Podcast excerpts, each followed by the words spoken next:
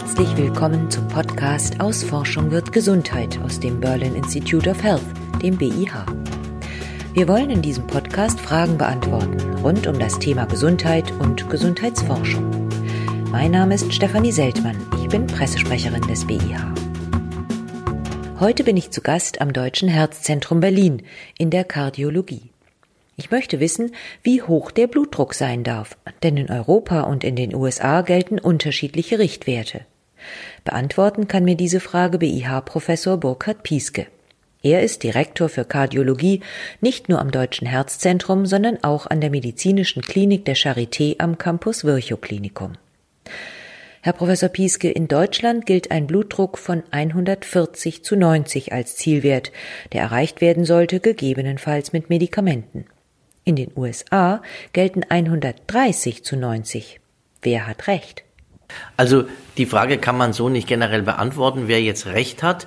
Zielwerte sind Zielwerte. Die Zielwerte werden von Fachgesellschaften empfohlen aufgrund von großen Beobachtungsstudien und auch Behandlungsstudien. Die Amerikaner haben sich ähm, entschlossen, ähm, vor zwei Jahren die Zielblutdruckwerte noch einmal weiter abzusenken auf eben den oberen Wert 130. Die europäischen Fachgesellschaften sind dem nicht gefolgt und die neuesten Empfehlungen bleiben bei dem oberen Zielwert von unter 140 mm Hg. Halten die Europäer mehr aus? Ich glaube nicht, dass die Europäer mehr aushalten, aber die Europäer sind in der Annahme von vielleicht auch neuen Erkenntnissen immer etwas konservativer und warten vielleicht noch mal etwas länger, ob sich denn solche neuen Erkenntnisse dann auch wirklich bewähren, ehe man sie breit umsetzt und empfiehlt. Und ich glaube, dass die Europäer hier gute Gründe gehabt haben und ich kann das auch selber sehr unterstützen bei den Zielwerten von unter 140 oberer Wert und unter 90 Millimeter Hg unterer Wert zu bleiben. Jetzt hat ja eine Berliner Beobachtungsstudie herausgefunden, dass ältere Patienten sogar ein höheres Sterberisiko hatten, wenn ihr Blutdruck besser gesenkt werden konnte, also sie besser eingestellt waren. Wie kann man das denn erklären? Diese Studie muss man sehr ernst nehmen. Das ist die Berliner Initiative-Studie, die mehrere tausend Menschen nachverfolgt, ohne dass man jetzt gezielte Behandlungen anwendet, sondern eine Beobachtungsstudie. Und in dieser Beobachtungsstudie werden nur Menschen über 70 Jahre eingeschlossen. Und diese Studie hat tatsächlich gezeigt, dass wenn ich sehr alte Menschen, über 80-Jährige, sehr intensiv behandle und der mittlere Blutdruck in dieser Gruppe lag bei 125 Millimeter Hg, wenn ich die sehr intensiv behandle, dass die dann nicht mehr davon profitieren. Und ich denke, das sollten wir sehr ernst nehmen. Und auch wenn die Menschen schon erkrankt sind, also Herz-Kreislauf-Probleme oder Nierenerkrankungen haben, dass sie dann von einer zu aggressiven Blutdrucksenkung nicht mehr profitieren. Warum profitieren sie nicht? Was kann dann passieren? Wieso haben die ein höheres Sterberisiko? Also diese Beobachtung, die gibt es auch aus anderen Studien. Wir sagen da so eine U-shaped, also eine U-förmige Kurve dass man sagt, es gibt so einen optimalen Blutdruckbereich für viele Menschen, der liegt vielleicht so um 120, 130, 140 Millimeter Hg. Ähm, und wenn man zu stark absenkt, dann nimmt die Nebenwirkungsrate und Komplikationsrate und vielleicht bis hin zur Sterblichkeit auch wieder zu. Und wenn aber der Blutdruck nicht gut eingestellt ist, dann nimmt diese Rate von Komplikation und Sterblichkeit eben auch zu. Und das ist diese U-förmige Behandlungskurve. Also man muss für jeden Menschen versuchen, auch aufgrund der anderen Risikofaktoren, die vielleicht auch noch da sind, Diabetes, Blutstoffwechselstörung und andere, eben das ideale Blutdruckziel zu finden. Mit anderen Worten, es gilt nicht jetzt ein Grenzwert für alle gleichermaßen, das ist orientierend, sondern ein Mensch, der nur einen Risikofaktor hat, Bluthochdruck und ansonsten eigentlich gesund ist, da muss ich vielleicht nicht ganz so aggressiv dran gehen wie bei einem Menschen, der noch viele andere Risikofaktoren hat, wo ich jeden dieser Risikofaktoren gut kontrollieren muss, um das hohe Gesamtrisiko für Herz-Kreislauf-Erkrankungen dann wirklich positiv zu beeinflussen.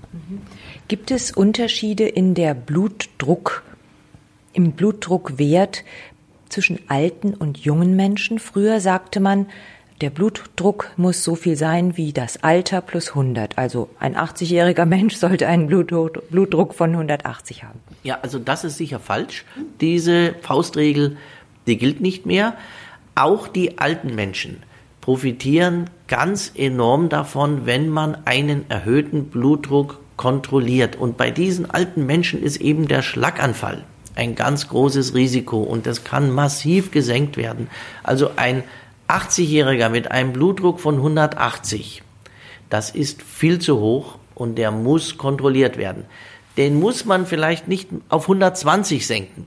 Ja, das wäre jetzt zu ehrgeizig. Aber den sollte man auf einen vernünftigen Wert von vielleicht 140 herunterbekommen und dann ist das eine gute Sache. Gibt es Unterschiede zwischen Frauen und Männern? Naja, das ist eine ganz wichtige Frage. Frauen sind ja vor Herz-Kreislauf-Erkrankungen viele Jahre besser geschützt, aus Gründen, die wir noch nicht endgültig verstanden haben, als die Männer. Im höheren Alter holen die Frauen dann aber rasch wieder auf, sodass ich empfehle, bei Frauen wie Männern gleichermaßen darauf zu achten, dass der Blutdruck als einer der Hauptrisikofaktoren ordentlich eingestellt ist. Gibt es Unterschiede zwischen Sommer und Winter? Ich habe mal gehört, dass es im Sommer der Blutdruck etwas niedriger ist, vielleicht weil durch die Wärme die Gefäße weiter werden? Das ist so. Also das muss man auch den Menschen sagen.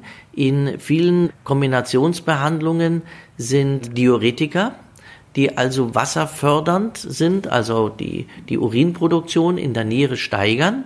Und diese Dosierungen muss man im Sommer durchaus auch anpassen und das den Menschen auch sagen, wenn es jetzt heiß ist, man schwitzt viel und gerade ältere Menschen trinken häufig nicht ausreichend, dann trocknen die aus und dann wirken diese Blutdruckmedikamente nochmal viel stärker und das ist dann nicht mehr gut.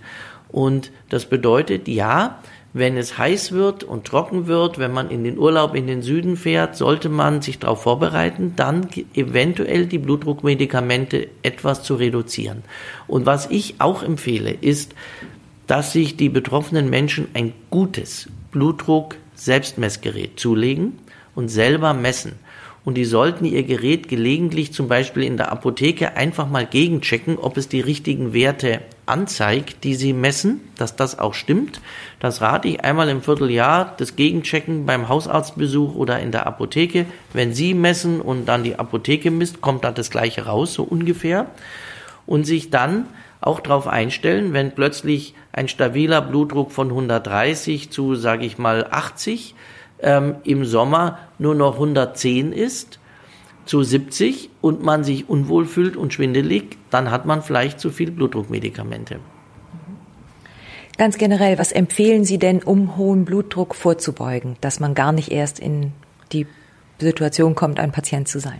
Also das ist natürlich, sage ich mal, die eine Million Euro-Frage, wie kann ich verhindern, dass ich Bluthochdruck bekomme? Bluthochdruck ist eine potenziell vermeidbare Erkrankung.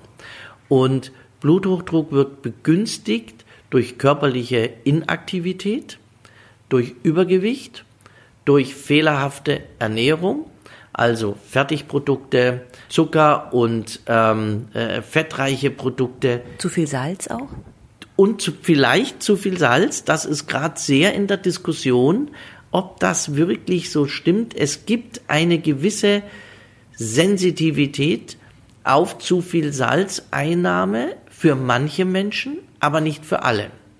Und natürlich wissen wir nicht so ganz genau, man kann das genetisch testen, aber das macht man in der Regel natürlich nicht. Wir wissen es nicht, für wen jetzt diese sogenannte Salzsensitivität jetzt zutrifft und für wen nicht. Ich persönlich halte mich mit sehr speziellen Empfehlungen etwas zurück. Also ich empfehle auch den Blutdruck, Bluthochdruckmenschen, ich empfehle nicht, dass die jetzt generell auf Salz verzichten. Ähm, es ist nämlich auch sehr schwer. Vieles ist schon ein bisschen vorgesalzen und da darf man sich auch nicht zu irre machen lassen, sage ich jetzt mal. Dennoch, wenn jemand durch vermehrte Kochsalzaufnahme zu erhöhten Blutdruckwerten neigt, dann muss er das natürlich kontrollieren. Wie sieht es mit den großen Risikofaktoren aus? Rauchen, Alkohol? Rauchen erhöht den Blutdruck. Ist ganz klar, wenn Sie jetzt eine Zigarette rauchen, wenn ich jetzt hier eine Zigarette rauchen würde, würde mein Blutdruck um etwa 7 bis 8 Millimeter Hg ansteigen. Unmittelbar durch die äh, Zigarette. Und Darüber hinaus begünstigt auch Zigarettenrauchen durch die Atherosklerose, durch die Gefäßverkalkung und Verhärtung, die daraus entsteht, natürlich auch mittelfristig den Bluthochdruck. Also Rauchen ist ganz schlecht und sollte definitiv vermieden werden. Ähm, beim Alkohol muss man es vielleicht ein bisschen differenzierter sehen. Generell rate ich nicht davon ab, Alkohol in vernünftigen, geringen Mengen zu trinken. Alkohol hat eine gefäßerweiternde Wirkung, es entspannt auch. Also ich sehe durchaus, dass bei den Herrschaften beim ähm, gelegentlichen Gläschen Rotwein dann, wenn da ein bisschen Entspannung ist, der Blutdruck auch wieder etwas runtergeht. Also Alkohol in Maßen ja, zu viel Alkohol ist natürlich, das ist bekannt, auch gesundheitsschädlich. Vielen Dank, Herr Professor Pieske. Das war der BIH-Podcast aus Forschung wird Gesundheit aus dem Berlin Institute of Health. BIH-Professor Burkhard Pieske antwortete auf die Frage, wie hoch darf der Blutdruck sein? Falls auch Sie eine Frage zur Gesundheit oder zur Gesundheitsforschung haben, schicken Sie sie gerne an info@behealth.de. Am Mikrofon verabschiedet sich Stefanie Seltmann.